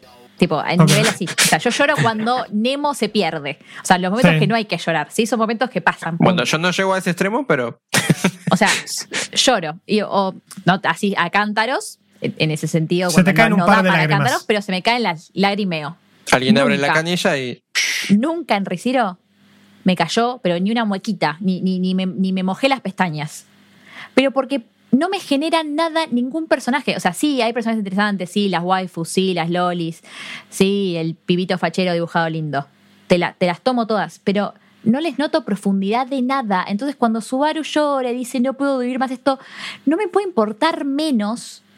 Eh, y, pero para mí es una cuestión de que no desarrollaron tanto el personaje o los sentimientos del personaje. o- Sí, es que o sea, al enfocarse tanto en Subaru, medio como que los demás son como. Quedan ahí como flotando en el aire hasta que son relevantes para lo que le está pasando a Subaru en ese Sí, momento. Y te cuentan un poco, o sea, sí, em, sabemos que la historia de Rem eh, y Ram es súper traumática y que vivieron todo esto. Pero no me alcanzan, no sé si es una cuestión de minutos en pantalla o segundos en pantalla de las escenas y de los diálogos para terminar de meterme en la historia y sentir el dolor o la, el sentimiento que debería sentir. O acá tengo que sentir amor, acá tengo que sentir angustia, acá tengo que sentir miedo. Ahí Yo creo sí, que- Porque Doy muy la a las derecha- chapas, tal vez. Ahí doy la derecha a la velocidad y al hecho de que la serie, cuando te quiere contar esas partes tristes o cuando te quiere mostrar las cosas tristes, ahí sí, más allá de que Subaru no sepa cuándo va a resetear, de alguna forma terminás sabiendo que si se muere, eh, vamos de vuelta y eh, empezamos. Lo que, lo que está bueno de eso es que los arranques no son siempre los mismos. Si la serie realmente tuviese siempre las mismas eh, caminos, sí, pero para mí un hicieron ese vuelco por la chatez que tiene el otro. Cuando tranquilamente podría puede haber ser. hecho algo más desarrollado y más interesante, que es lo que medio sucede, es lo que explicaba Lucas, que sucede en Stengate, que una tiene un porqué, eh, volvemos para atrás y hay un desarrollo que te lo muestran y te, no sé si te lo comparan, pero esta cosa de por qué ahora es importante que yo diga esto y por qué antes no lo dije y por qué y sucedió todas estas cosas. Entonces, como que la ida y vuelta, si no me cambiara la historia, o sea, sería aún menos interesante. Es como que Sí, sí, sí, total, coincido. para mí es una gran historia con buenos personajes, en el sentido, o sea, cómo están planteados, es en- como que es interesante, ida y ideas. vuelta, tiene buenas ideas desarrolladas muy mal o poco aprovechadas. Y, y incluso, incluso en los momentos de acción más rápido, todo es rápido. Y no alcanzo a disfrutar nada. Y para mí, Reciro es tipo colores y cosas yendo de un lado para el otro y Subaru llorando. Y sangre. Y sangre. Me gustaría hablar con alguien que haya leído la light novel porque... Sí, la verdad que no Eh, conozco a nadie. No, no, no, yo tampoco. Eh, igual, seamos sinceros, más allá de recero, jaja, el chiste, eh, en general, no, es difícil conocer a alguien que, uh, no, ¿sabes qué? Yo las light novels de tal Porque anime no me las sé leí si todas. muchas. ¿Hay muchas light novels que se editen acá? Acá no, pero en inglés sí. En En inglés inglés, sí. hay una banda. Eh, yo incluso tengo un par de SAO. eh, creo que el tomo 1 de Recero lo tengo, ahora no me acuerdo. Eh, no de bueno, manga, de light vos vas a novel. ser esa persona. No, pero es que Ya el tomo el 1. uno. El 1 sí, pero es Te exactamente lo mismo. para un capítulo y medio. A ver, son 23 novelas, 23 novelas que están repartidas en 6 arcos. Y si lo que estamos vamos? viendo ahora, Vamos, o dos, sea- uno y medio. Porque un arco, o sea, técnicamente, o, o puede ser que dos y medio, no sé No, cómo para estar el separado. primer arco dos segundos hasta el o- tema mientras de- ustedes discuten. O sea, vamos a o sea, lo explico así rápido por si alguien no vio Riciro. Básicamente hay tres cosas malas, una ballena, un conejo y otro. Eh, una no serpiente. Y una serpiente. Esos tres bichos los tiró una X bruja que están viviendo en el mundo con nosotros y atormentan a la sociedad desde a que aparecieron. Pero ese es uno de los quilombos. No es La el quilombo primera temporada. A ver, acá encontré datos. No, la el primera no, no. político es otro arco. Bueno, No, no. espera, espera, espera. La No, no, primera bueno. temporada adapta los primeros nueve volúmenes de las No, es un montón. Es un montón. Casi la mitad. No, no, No, te digo casi montón. la mitad, pero sí cerca de la Ahí mitad. tenés. Ahí tenés nueve volúmenes en 24 episodios de anime. Claramente eh, llevaron al, al fasteo intenso. Y ahora que Lucas dice esto, y que justamente estábamos con este quilombo de arcos, me parece que la segunda temporada pegó un freno de mano mal, porque Sí. hace cinco capítulos que estamos en, rondando sobre lo mismo, mismo que es lo, Sí, que es el lo mismo del santuario, y eso es, digamos, el. eh, se nota que es un arco, y siento que si hubiese seguido el mismo pacing de la primera temporada, esto se hubiese resuelto en tres capítulos y nos pasaría esto. No estamos entendiendo nada. Quizá lo que pasa es que la primera adaptación dijeron, bueno, vamos a ver qué onda, pegamos. Sí, a ver si pega Como la repegó. novela. Claro, Claro, porque como la- una cosa a tener en cuenta es que el final del director Scott agrega una escena más que la, la Sí. primera temporada no lo tiene, que ahí un poco como te das cuenta que eh, para con la segunda temporada es ese final. Que de hecho la segunda temporada arranca con esa escena, Con así esa que si no escena, viste sí. el director cut, igualmente no te la vas a perder esa escena, pero un poco al, al no tener esa escena en, el- en el lanzamiento original de la primera temporada, uno puede pensar, bueno, no, no tenían la expectativa de que la pegara tanto como para garantizar de por sí, Sí. una segunda temporada. Pero bueno, Eh, Para mí, Eh. Rizero va a estar bueno cuando saquen en el medio todas estas cosas como la historia de Emilia o la historia de Remy Ram, la van a sacar supongo que en algún momento. Y como que para desarrollar un poco más eh, personajes, y yo siento que si alguien está escuchando en el 2030 y todavía hay planeta y seguimos en el octavo año de, de cuarentena, De cuarentena. si eh, todavía sigue recero también. claro, que estés escuchando esto y ya hay 70 animes de Temporadas. Rizero, tal vez eh, sea más interesante en un futuro eh, ver Rizero, tipo, o sea, ver el primer episodio, o sea, ver del 1 al 3 de la primera temporada y el OVA de Remy Ram. Y ahí Y ves el hablar 4 y del- el 5, como algo así. Y ni hablar del pacing, por esto que acabo de mencionar también. Eh, digo, de, de verlo de principio a fin. De que esto del semana, a mí Claro. el semana a semana me, me- me hace acordar, o sea, nada que ver en cuanto al concepto, pero me hace acordar a lo que me pasaba con Jojo, que eh, Jojo es, digamos, el formato de Jojo es dos, tres episodios, una pelea, un stand user, y el semana a semana me mataba. Había momentos en los que decía, no quiero ver el episodio, porque sé que va a Claro. terminar tremendo y voy a decir, oh, otra vez tengo que esperar. Con Recero, bueno, hasta hace un rato, porque salió el último ayer, eh, cuando estamos grabando esto. o sea, el último, sería tres episodios antes del final de la segunda season. Exactamente, creo que es el episodio 30, el último. Claro, pues Eh, es lo que tiene que Crunchyroll no te, lo, no te los enumera de, del el primero de la segunda temporada es el primero, sino Claro. que agarra desde el 25 y sigue. En adelante, por eso. Creo que estamos en el 30, ese sería el último al momento que estamos hablando. Eh, y bueno, obviamente me puse al día para, para verlo eh, para- y para el podcast, pero me pasó que, sinceramente, eh, ayer me tuve que poner a ver los últimos cuatro, porque quería eso, quería dejarlo pasar. Eh, no llegamos yo, para lo, el yo lo final. vengo viendo semana a semana y, y- y lo entiendo, esa sensación de, que se el, sema- el semana a semana no se sostiene tan bien como el verlo todo junto. Que, bueno, pasamos a la segunda temporada de lleno porque hasta tengo opiniones también. Quiero comentar un poco el, el OVA, no sé si los dos lo vieron, el de, Sí. el de Emilia, Eh, sí. rápidamente. Tenemos cinco minutitos antes de, de la marca de la hora como para cerrar el- lo que es la primera temporada, que de vuelta la tratamos más a modo de debate porque tenemos un capítulo en donde contamos bien, bien el, el comienzo y todo lo de Recero. Creo que es uno, el segundo, no, el tercero, es tercero o cuarto.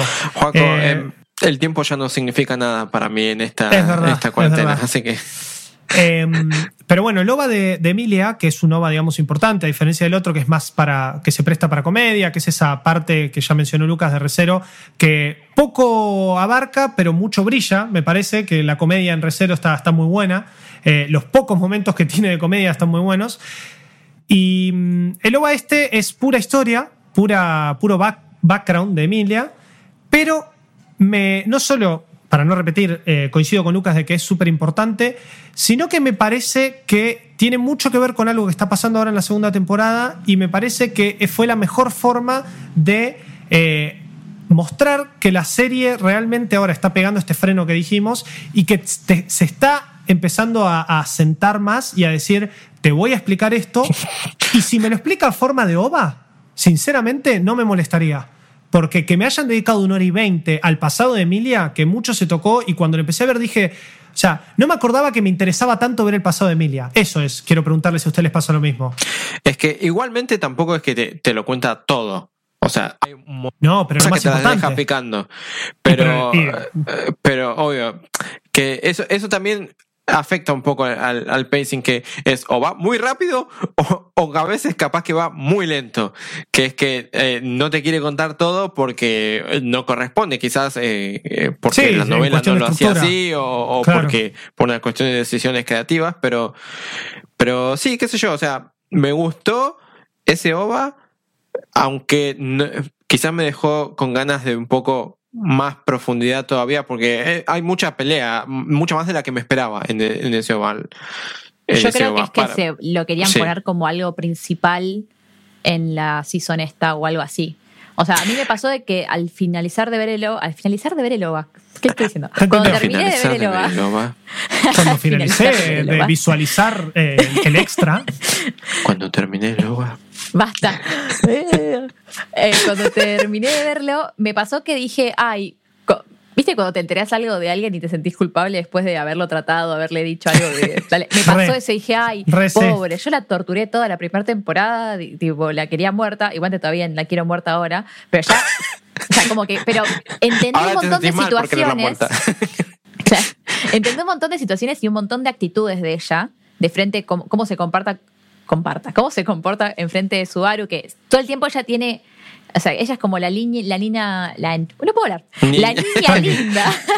Hasta la dislexia Sí, típica que, de, que a su de vez, que a su vez alimenta, porque si vamos a hablar de toxicidades, Subaru es súper tóxico con ella, pero ella también con él. Es re Claro, mutuo. pero lo entiendo en ella de que ella, en realidad lo que hace es poner una distancia a la manera que le pintó a ella, ¿no? Que resultó ser tóxica, pero como que el por qué le pone todos los peros y todas las cosas y por qué lo juzga Mm. tanto a él en un montón de cosas y así de la nada, y vos decís, ¿Y por qué no pero vos no viviste todas estas cosas, pero Claro. eso explica un poco su pasado. Y para mí pasa todo eso en, en toda la serie. O sea, y Emilia queda justificada. Después odiamos a Emilia por un montón de otras cosas, porque nos parece un idiota además de su historia anterior.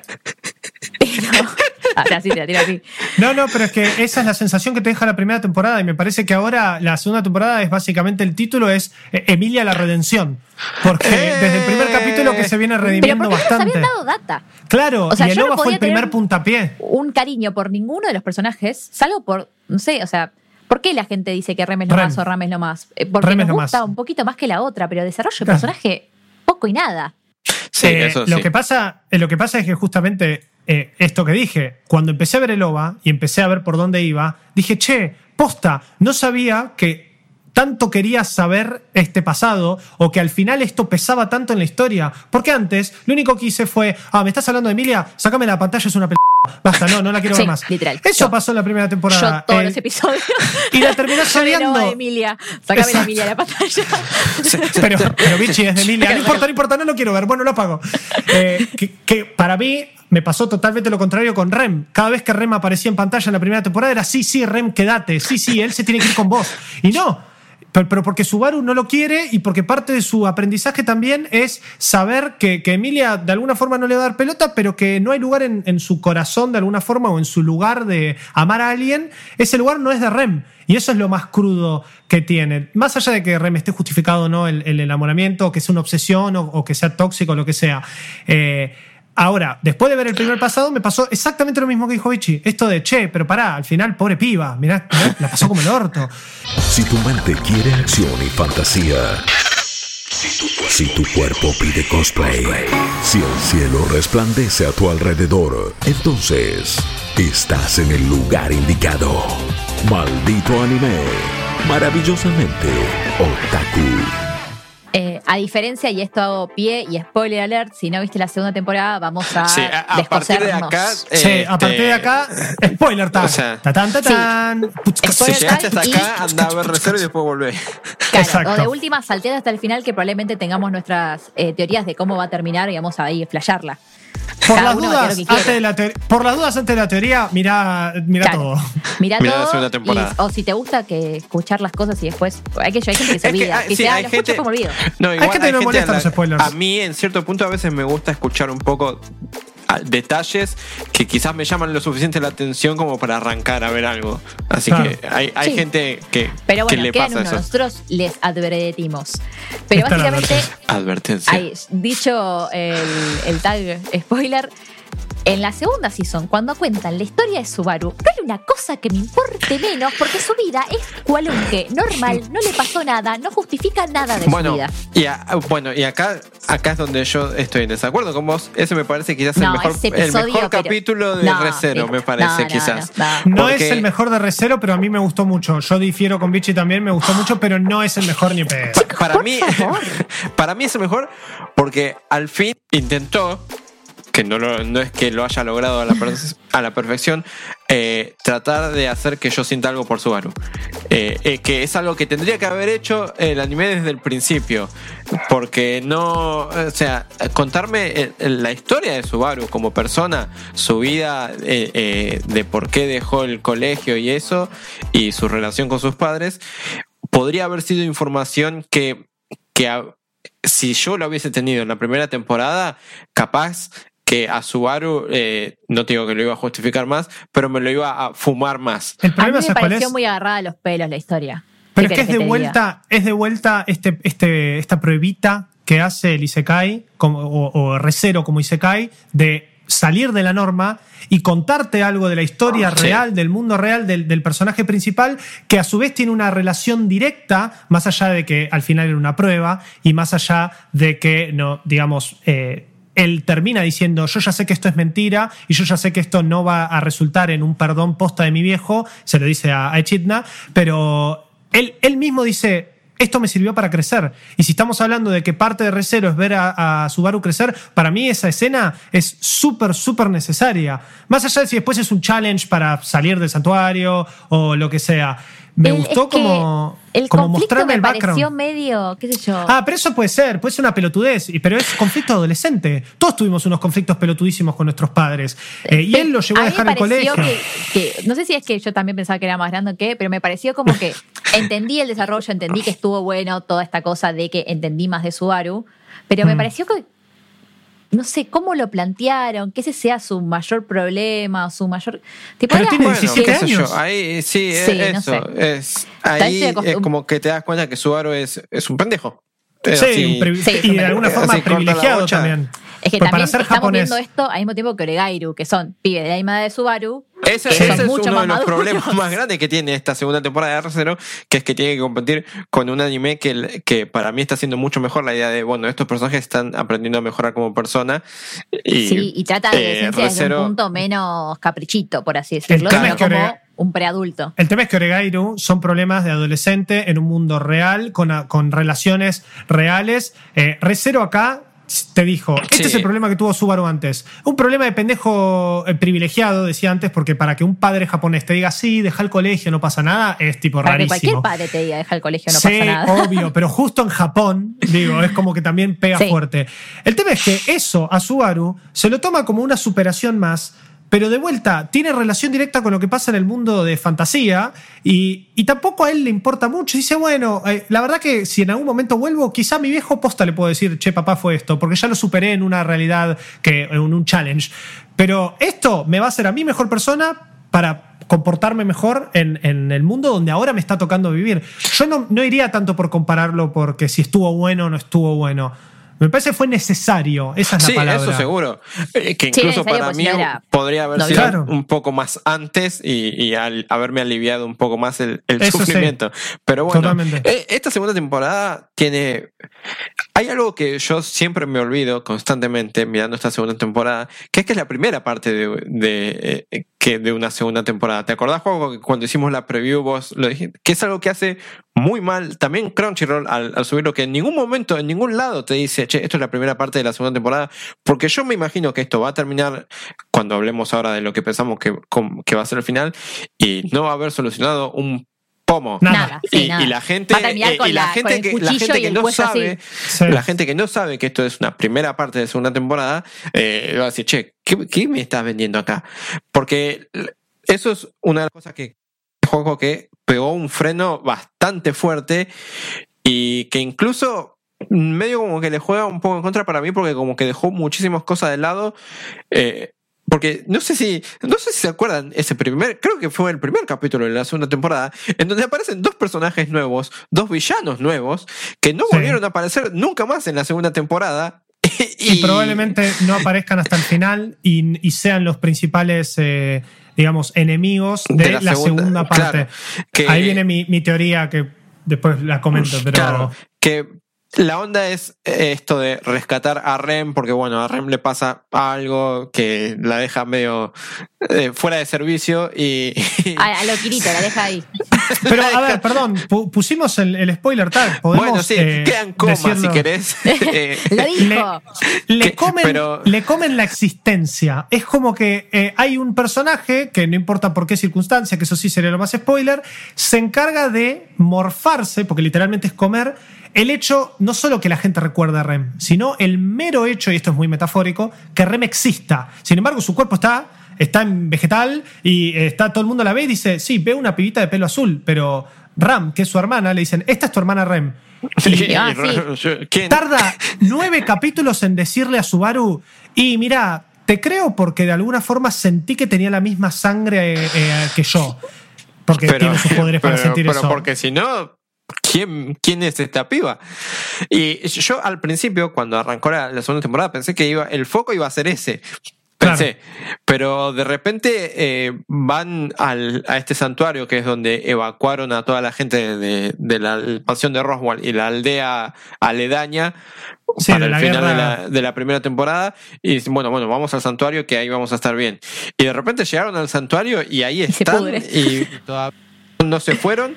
Una, uh, en parte porque no pueden salir porque tienen esa barrera protectora mágica del no sé qué cosa que, que no que los no, deja no me salir. queda en claro. No me queda en claro quién la tiene que bajar y cómo se pueden ir. Es como, Ah, vale, yo tampoco hermano. lo entendí. Yo Lo- pensé que al principio que estaban encerrados ahí adentro y que No, era una lo que- cuestión lo como que un yo laberinto. entendí Lo Pero que yo no. entendí es que los que no pueden salir son estos que tienen sangre mixta de, de bestia y coso. Sí. Y lo que hace el, el amigo Garfield, que, el amigo Garfield. Otro insoportable, pero insoportable bien. gato. Es como que. Tiene la voz de El- el- Bakugo el- el encima. es el mismo el personaje que. Bakugo. Sí, no, bueno, no sé, no vi eso, pero así que no, te puedo comparar la voz, pero. Eso. Hero pero- Academia, Lucas. Eso. Eh, No me, no me pidas que piense mucho ahora porque ya vengo medio, quemado. Pero eh, lo que hace el amigo Garfield es como que los toma de rehenes hasta que alguien a eliminar la barrera para que justamente los de sangre mixta puedan salir. Que no son todos los de sangre mixta, porque la hermana de Garfield, Federica, puede salir, pero porque Frederica. ella tiene menos No, sí, sí. sangre. Un no cuarto sé. de. Sí, incluso Sí. Subaru se ríe de eso. En un momento dice, pero para, entonces vos me estás diciendo que los que tienen un cuarto sí pueden salir y él mismo deja en evidencia que es una pasa que. Federica tiene descendencia italiana de los tatarabuelos, Claro. ¿viste? Y claro, y ahí puede Sí, salir. qué sé yo. Ella claro. eh, se bautizó en Capital Federal, entonces Claro. no pagó ingresos brutos. No necesita, no necesita permiso. Es la claro, ahí está la barrera, es el permiso. En la puerta. Es la FIP la que es la barrera la que te deja salir. No, basta, chicos, no me hagan hablar de la FIP. Porque, este, pero bueno, eh, Federica me parece un personaje. eh, lo que, a ver, lo que me gusta de esta segunda temporada, ¿eh? No, El furro. No, sí, que no, es- furros. Es un furro, pero lo que me gusta que está haciendo mucho esta segunda temporada es que mm, a pesar tener esos dos personajes que aparecieron al principio y después nunca más, eh, nunca sabes quiénes son los, entre comillas, villanos. Sí, sí, Que sí. es algo que la, que la primera temporada me parece que hizo muy mal con Petelgués, que me parece un personaje desastroso también. Es nefasto. Que, eh, no, por favor, cancelado. eh, eh, y, Ese es el primer arco, respondiendo a la bicho y lo de antes. Lo de Petelgeuse, que, no se, que se resuelve al final, es medio como el primer arco. Por eso digo que es un arco que arranca y en el medio va teniendo cositas. Acá, esta segunda temporada, se nota perfectamente que todo esto, Santuario, es un arco y que después en la segunda parte veremos otro o dos, no sé, ponele, veremos. Claro, y, Eh, y- y lo- y un poco lo que soluciona esta segunda temporada es que no sabes nunca cuál de todos estos personajes es entre comillas bueno o entre comillas malo. Frederica Es que para mí al no hay. principio- Es que sí, en un punto no hay y en un punto es intencional esta idea de, de- de- es más de- eso. claro, de desconfianza. Exacto. Aparece no sabes si confiar o no, aparece Kidna y no sabes si confiar o no, hablas O quién ah, eh, está- su- claro, Subaru habla con Roswell y no sabes si confiar o no, Garfield no sabes si confiar o no. A mí me parece que juega más por lo de la justificación de eh, lo que decía, no solo lo que decía Vichy recién, de, de quién te convence más quizá, porque recordemos que todo esto está enmarcado en un quilombo religioso, fanático, en un quilombo político, en un quilombo de sucesión. Entonces, al final de todo, más allá de que puntualmente ahora está pasando algo, y ahí es donde decimos que la serie bajó tres cambios, todo esto es actuar o que cada uno actúe en pos de sus intereses personales. Garfield los tiene a todos agarrados y a veces es bueno, a veces es malo, porque él quiere salir de ahí. Punto. Eh, y se quedó atrapado. Roswell claramente es más shady que la mierda y hay algo, lo quiere amo. Roswell. Lo hago. algo tiene, pero es, pero es uno ahora, porque en la primera temporada cero desarrollo tuvo, ahora está teniendo, ni siquiera diría que desarrollo, pero está teniendo momentos, Presencia. Sí, de, de reveal con lo de Beatriz y todo, que vos decís, ah, es más, en el último pasó algo que es como, "Mm, "Mm, ¿de qué estás hablando, Willis? ¿Por qué? ¿Por qué infierno? ¿Por qué te moriste? ¿No te moriste? Claro, Ro- Roswell sabe más de lo que deja aparentar. Total, Que- y Subaru que- se lo pregunta. Le dice, ¿vos sos nuestro enemigo? Y él le dice, no, no, para nada. Yo soy el aliado de todos. Es como, Eh, sí. sí. Hermoso, el aliado de la Te, cre- te re- te recreo. ¿eh? aliado. Te, te recreo. Sí, si vos me decís, no, no, no, yo soy el aliado de todos. es que él antes estaba con el poder de la bruja que tiene ahora Subaru. Para mí también. Bueno, eh, Y Creo como que, que, hizo algo eh, para así- pasarle así la pelota al otro. así como No. para, eh, como para agarrarme de eso, yo creo que la estrella de esta temporada es Equidna. Eh, Sí, así, sí. eh, por lejos, es como eh, el personaje que más eh, representa esto de, bueno, puedes confiar o no, o el personaje que representa esto de, eh, tiene desarrollo, pero de una manera en la que la primera temporada no la tenía, porque Equidna es la Nunca la No primera... existe, la no existe en la primera temporada de Kid. Claro, no, el no, problema, pero eh, Equidna lo, lo que muestra.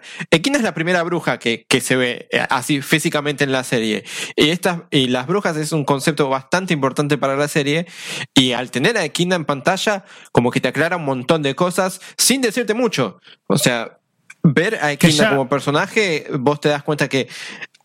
No te voy a decir que al final todas estas brujas no eran tan malas como, como la gente dice, pero Equidna aparenta que hay más que lo que la gente dice de las brujas, que lo que se cuenta no es todo.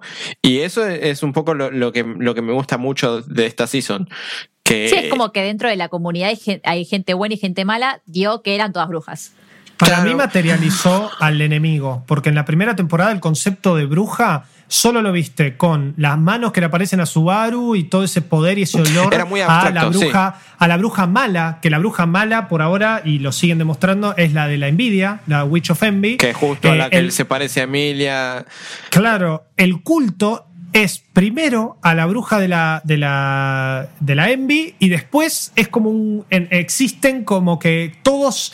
eh, el culto em- empieza a agarrar a todos los fanáticos de, la, de todas las brujas. Ahora, la presencia de Kidna, como dijo Lucas, esta materialización y de no son tan malas como creíamos, también te da a entender que hasta en un mundo de fantasía existe este fanatismo religioso que llevan todo al re extremo y que eh, Equidna te está diciendo, che, pero pará, yo no soy tan mala, o, vos decís la bruja de la avaricia. Eh, eh, y, eh, tu- eh, Y, tu ah, claro, al final la, avaricia de, de Equidna es que quiere saberlo todo. Claro. Eso, es, eso es su avaricia, Es el conocimiento. Claro, Sin Bueno, embargo, su, eh, su pastor es que el ver, que dejó a Rem en coma. Y, En y vos, y vos Chihiro, decís. sí, Eh, la avaricia está representada por No Face y es un personaje bueno. bueno. O sea, como que tal vez es algo de la cultura japonesa que la avaricia no es tan mala, sino es como es un concepto. Pero más allá de que sea malo o sea buena, las brujas pasaron a ser de, de un concepto y de algo inalcanzable y de algo de maldad pura y algo que se supone que no existía, a de la nada decirte, no, che, mirá, tantos estas brujas, no somos todas tan malas. Eh, estos tipos, sí, esto- estos están. Sí, y que te. Sí, que te. Ojo con están- ese té. esta- estos tipos están locos. Tipo, no, no, sí, eh, son fanáticos. Bueno, pero ¿quién es la mala posta? Y la mala es la de la envidia. Eh, y las otras que para mí al final mm, capaz que no vaya a resultar tan mala, sino incomprendida si se quiere. Porque el caso de Emilia, de cómo la sociedad trata a Emilia y en su, en su efecto a todos los estos medio elfos con pelo plateado y ta, que justo se parecen a la bruja. Es un poco jugar con fuego porque es un, una manera de representar racismo institucionalizado bastante común Sí. que eh, de hecho cosa como Nier Automata lo hace con Débora y, Po- Débora y Popola Débora y eh, Popola. y es la idea de eh, vos vas a pagar el, el precio de toda tu raza, toda tu estirpe, toda tu lo que sea que nosotros justamente odiamos. Y por eso un poco es jugar con fuego porque son conceptos que, que existen en la realidad. Pero al mismo tiempo, eh, qué sé yo, al tener a Kinda en pantalla, eh, medio como que la idea de las brujas es mucho más eh, concreta de lo que era en la primera temporada y eso le ayuda un montón a Recero. Para mí que, que eh, eh, sin Equidna, no creo que estaría. Si fuese todo lo- solo santuario, sin Equidna, yo creo que no estaría disfrutando esta temporada tanto como la estoy disfrutando. Lo que pasa es que también no, la serie no, no nos está dejando, más allá de haber materializado el enemigo, incluso hace dos, eh, y enemigo, lo pongo entre comillas de vuelta, hace dos capítulos vimos, o un capítulo vimos, el, eh, vimos otras brujas, no todas son pelo plateado elfas. No. Eh, Claro, entonces, Equidna ni siquiera me parece que es elfa, va, no sé, no, no, no se le muestran sí, las orejas, sí, pero. es, es medio. eh, Además es igual a Emilia. eh, Sí, es muy parecida a la prima. Exacto. Ahora, ¿qué pasa? Pues al final es como que eh, la, la- la de la avaricia vive en las memorias de Subaru. eh, Emilia es la reencarnación de la de la Envy, de la envidia, pero a la vez eh, son iguales, solo que esta tiene las pestañas blancas. Eh, estoy re perdido. En ese sentido, posta lo tengo que admitir, estoy re perdido. Yo No sé- tengo una duda. Que Emilia en el primer episodio de la primer Sí. season se presenta con el nombre de la bruja. Satela, sí. Sí, Satela. No sé por qué hace eso. No, me parece que es más una eh, aceptar. Vayamos a. Porque Bueno, lo ve a pero- Subaru medio perdido y le dice tipo, sí, sí, yo soy la bruja. y No sé, raro. A mí Eh, eso- ella- a- yo ahí yo quedé pensando todo el tiempo de que listo, de que en realidad es mosquita muerta. pero ahí está Loba para eso. En el Loba, eh, básicamente te, te explican que ella es la reencarnación de la bruja. Sí, pero ahí Entonces- que sea la bruja. Y pero si es la reencarnación de la bruja y las Pero si brujas ya están vimos la bruja muertas. caminando ahí en forma de tótem gigante negro. y pero si Equidna se materializa en la mente de Subaru, ¿por qué esta bruja no se puede materializar en el cuerpo de Emilia? Que es lo Bueno, que me dejó en claro cuando vimos esa torre Yo creo que, que, se mueve. que- que parte de la duda que tenés se va a aclarar eh, porque hasta el capítulo que vimos nosotros, medio como que todavía no tenemos una respuesta clara de qué carajo es lo No que hay- está pasando. Que- sí, sí, sí. Pero bueno. ¿Y quién es quién? eh, ¿Y por qué las brujas? Y a mí me, me- me mata eso, que me, me causó la primera temporada y por eso refuerzo el hecho de que me parece que es algo que se tiene que ver de principio a fin. Incluso si no vieron la segunda temporada, hasta es difícil, pero hasta le diría que esperen a enero, cuando se estrene la segunda parte y lo puedan ver todo. Pues, hay, hay que ver eh, hacia dónde va, porque Mm. yo Que creo. para mí no va a concre- concretar en nada esto. ¿eh? No, Lo van a no, dejar ahí eso para. pero sí, yo- para mí un cierre. Igualmente, para mí todo lo que viene haciendo esta, esta segunda temporada me parece bastante mejor que, que la primera. Sí, sí, mucho por- mejor. uno, por- uno porque pegó el freno, dos porque empezó a, a concretar algunos conceptos que antes quizás no, no concretaba y también porque me parecen más copados lo- los personajes en sí también. Esquina me parece un, buen personaje justamente por esto, por, por la idea de no sabes en ningún momento si confiar en ella o no. Y eh, al mismo tiempo es entretenida. Y, y ha- hay mucho más RAM también, que, que RAM sigue siendo RAM. hay mucho más Otto también, que Otto en la primera temporada lo detesté. Porque la, porque la serie no parecía que sabía muy bien qué era lo que querías con Otto. Y ahora, es la, verdad. y ahora en la Como que segunda. dijémoslo, pongámoslo. y Después vemos. Claro. Y en la, ahora en la segunda temporada tiene una idea más clara de, de qué es el personaje de Otto y me, y me parece copado. Garfield me parece un personaje copado. Federica también, quizás le falta un poco más de desarrollo, pero tiene el potencial para ser un personaje copado. Roswell. O sea, en ese sentido me parece como que la segunda temporada mejoró muchísimo. Es que te en lo que dando eran preguntas. Claro, con- hacia los personajes que la primera season no hizo ni un poco. Claro.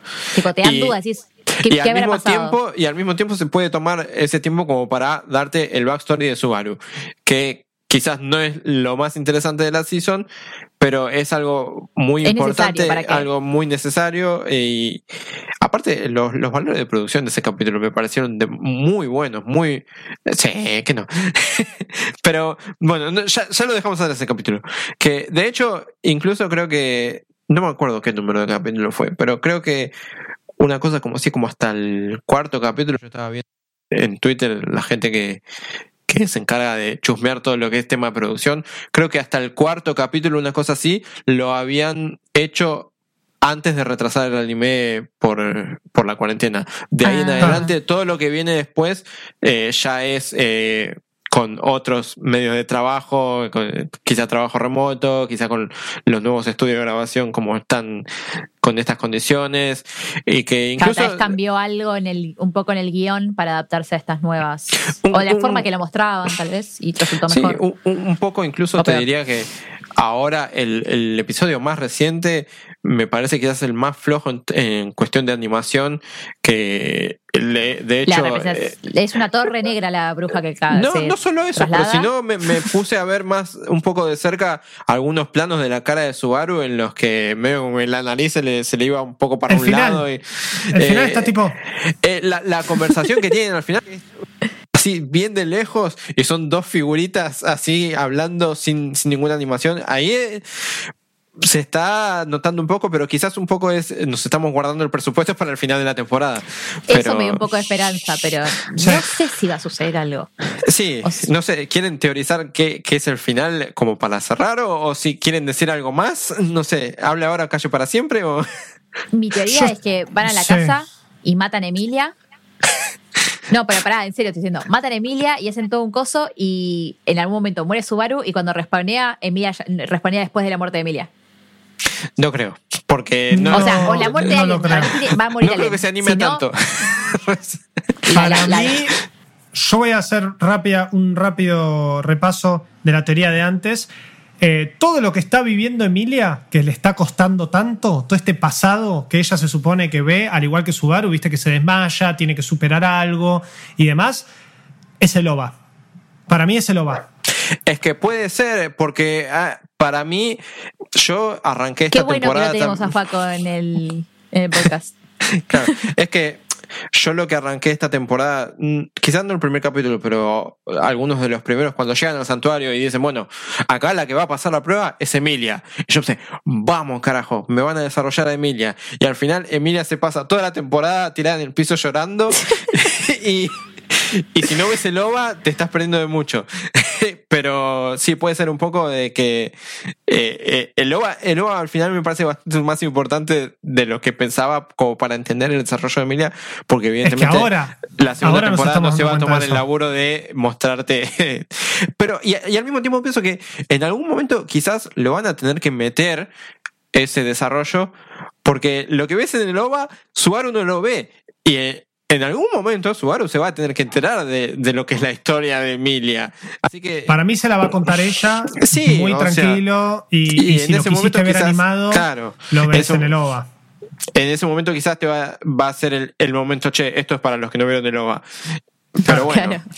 Un poco lo que hizo el, el manga de Dragon Ball Super con la peli de Broly para introducirte al personaje de Broly también. Te lo contó en dos, tres páginas, tipo, sí, sí, mirá, existe Broly, pum, pa, pa, chao. Eh, digamos, ejemplo más de, de algo que conocemos todos con, con Dragon Ball. Claro. Pero, pero sí, para mí lo que está viviendo Emilia, eh, o lo que ve en esos recuerdos, es el OVA, que vemos que realmente en el OVA y ahora le está costando muchísimo superarlo o esta superación del pasado y entender eh, lo que le pasó a su raza, básicamente, que también eso, todo eso rosa, lo que dijo eh, Lucas del racismo y demás. Eh, me parece que está bien representado, por lo menos por ahora, veremos cómo avanza. Claro, hay, hay que ver cómo termina esto. Exacto. Lo que necesito es que, no sé si en este final de temporada, coincido con Vichy, para mí no va a terminar en nada, pero me cuesta mucho teorizar un final, no solo porque pienso que no va a terminar en nada, eh, sino que no entiendo nada. O sea, Pero pará. Vos- vamos, esta va a ser la pregunta fácil de eh, vamos por sí o por no. a ver, ¿Termina el episodio con él respawneando? ¿Porque la pudre o él resuelve? Para mí, Para- la- sí, a ver, Juaco, vos primero, porque yo- a ver, quiero escuchar a ver qué decís vos. a ver, lo máximo que puedo entender que vaya a cerrarse es el hecho de esta obsesión que está teniendo él con ir a la mansión y evitar todo lo de eh, Elena, se llama la asesina esta. Sí, como, la- eh, eh, La de No sé, traje, la de la- pechos Sí. grandes y traje violeta. La- Exacto. sí, no, si no lo decías vos, lo iba a decir yo, pero. Para mí en este episodio, en el que viene, se soluciona eso. Y en el próximo quizás salen de santuario y el último es un poco para darte contexto para lo que viene. Eso es lo máximo que veo cerrándose. El, un reveal va a tener. Recordemos que en la última visita al, a- al fondo de Windows XP, como le dicen algunos que estos, donde toman el té, eh, lo último que le dice Kitna es te tengo que decir algo. Para mí eso es un reveal. Y si tengo que pensar en qué reveal así tremendo de un personaje va a ser, es que literalmente Emilia es... eh, o sea que ahí se va a enterar él que es la reencarnación de la Para Witch of Envy. el reveal que- es de que Tal tiene que morir. O sea que él no va a poder salvar a, a Rem. O Alien. Eso puede ser también. Eh, no sé si en esta parte, pero sí para la segunda parte, si Rem no revive, me reveo, y esto va a ser otra forrada mal de la serie, me reveo que tipo, mira, eh, Rem o Emilia, vos elegís. O sea, si querés, Y, si querés ay, seguir con no, no, Emilia, entonces no va Emilia, a-. Sí, sí, pero, no, pero ahí, está, ahí va a estar el tema. Ahí va a estar el tema. Le van a decir, che, mira, para revivir a Rem, eh, por alguna cuestión rara, eh, o sea, no, para mí él va a llegar a salvarla, pero Emilia se va a morir. Entonces, si él tiene que volver para atrás con el Return by Death, él va a decir, bueno, pará, si la salvo a Emilia, Rem no vuelve. Por eso, Emilia para, Para, mí mí va a estar. Eh, hay que ver, no sé, Bueno. yo no creo que lo- la maten. No, lo veo, A ver, no, los veo matándola. Yo no creo que muera nadie, porque para mí no ¿Dudas se va a animar. para mí Recero no se va a animar a tanto. No, no va a matar a los personajes que le da tanta guita. Pero no sé, porque no leí las novelas tampoco. Lo que sí es que para mí el, el final de esta temporada sí va, va a terminar de resolver por lo menos ese conflicto en la mansión eh, y quizás salir del santuario. Quizás. No te Para lo digo sí. con Sí, seguridad. quizás salir del santuario y que no venga ni la serpiente ni el conejo. Por suerte le vienen todo por separado. Nunca le vinieron Bueno, todos juntos. eh, eso, eso es otro problema que eh, al conejo que me parece eso me parece una idea pedorra la del conejo pero bueno eh, al tener eso me parece que el conejo se lo van a guardar para la segunda mitad de la temporada y ahí es donde van a volver también estos personajes eh, que aparecieron en ese primer capítulo que después nunca más pero, ahí sí volvería que cada season es matar a uno de estos bichos. Porque, tipo, uno es la ballena, ahora el conejo, que- después la serpiente. y es que en cierto punto puede Es ser un poco. porque es quizás como el, el más Como allá juntar de los Horcrux.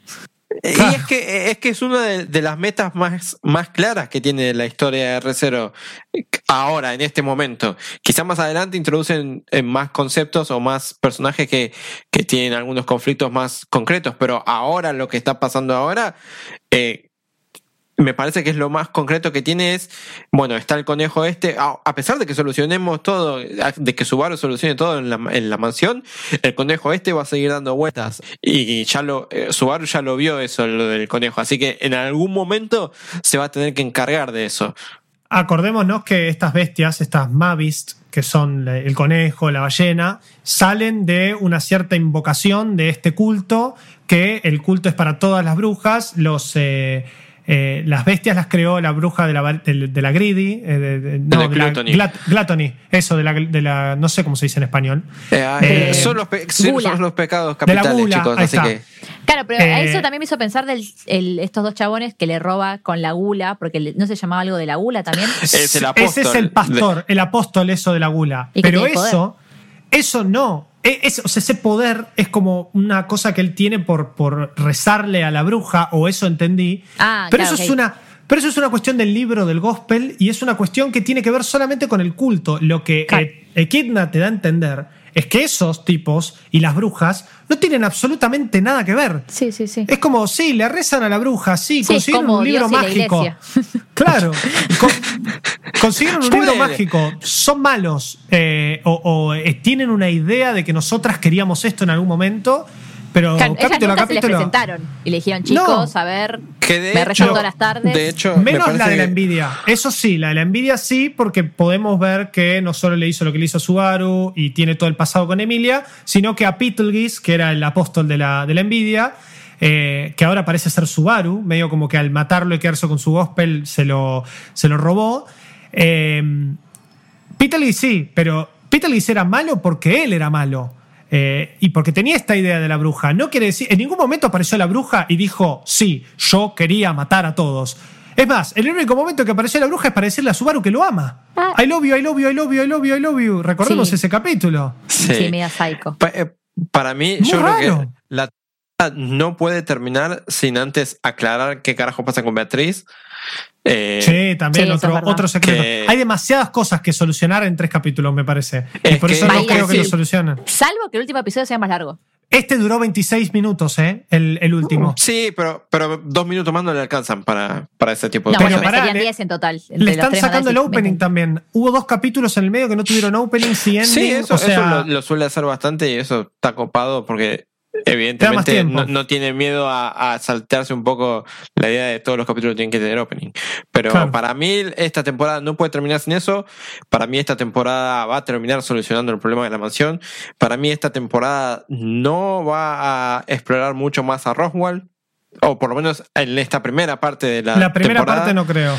Eh, y si salen del santuario, yo estaría contento, entre comillas, con, sí, con, que, con el ritmo en el que va. Pero ya si termina la temporada y todavía sigue digo, ahí ya quizá me parece que va- van a ir un poco muy lento.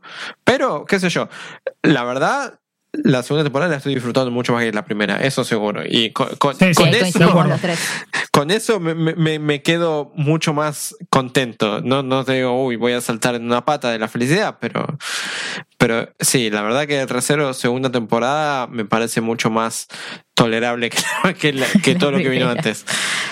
Y ojo que también tener Sí. a Rem eh, medio dormida y medio en Ah, no, cualquiera. Rem no se va a despertar hasta el final del- de la segunda parte de la segunda temporada. Seguro que no. Pero, y hasta quizá pasa esto que dije de, de No la van Fate. a matar, Juanco. No la van a No matar. creo. Pero también puede llegar a ser medio un eh, testeo, más allá de que esto sabemos que puede o no pasar en las novelas. Posta hay que ver si esto está siguiendo el mismo, eh, la misma historia que en las novelas. Se me hace que también a nivel marketing está bueno que Rem no esté para darle lugar a otros personajes y para ver si algún otro personaje también Para la pega. Exacto. Para- Para, No sé. para ver si- de Kidna. Para mí Claro. van a empezar a matar gente de verdad. Porque la novela eh, nunca vio el éxito de Riciro. Lo está viendo ahora y ya está escrita. Sí, pero tampoco es anime, tampoco Igual es la el novela momento. todavía sigue, así que no sé en qué andará. Ah, sí, todavía la novela. Yo pensé Sí, que todavía Me parece que está. No sé, ¿eh? Según lo, lo que estaba viendo de, de donde saqué la data de Miami Es verdad. East, todavía sigue la 2012 al novela. presente. Sí. Ah, claro, entonces ahí pueden. Bueno, no, pero que- lo que ya, o sea, cuando salió la primer season ya había 23 cosas eh, Sí, disponibles.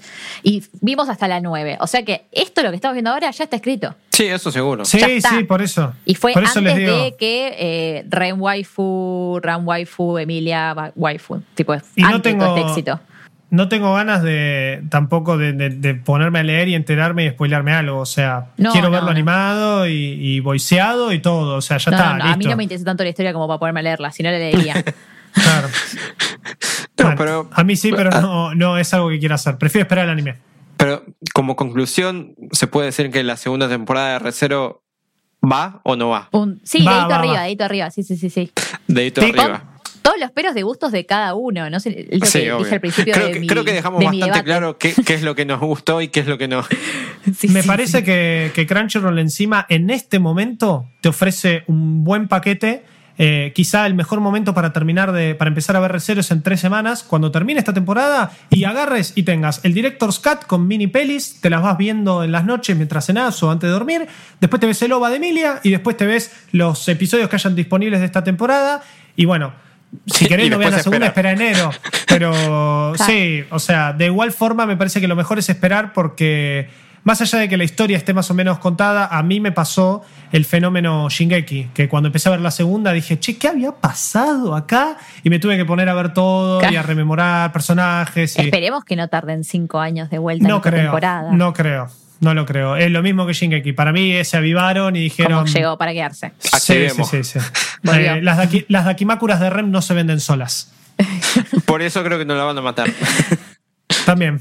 No sé, no sé, no sé. Yo, yo tengo Vamos fe a ver, de que algo vamos así a ver. va a pasar. Ojalá. Sería bueno, sería interesante. Posta, para la historia sería Es que yo interesante. quiero que no algo creo. culmine pase. O sea, que basta el, el reformeo. Algo con está. peso.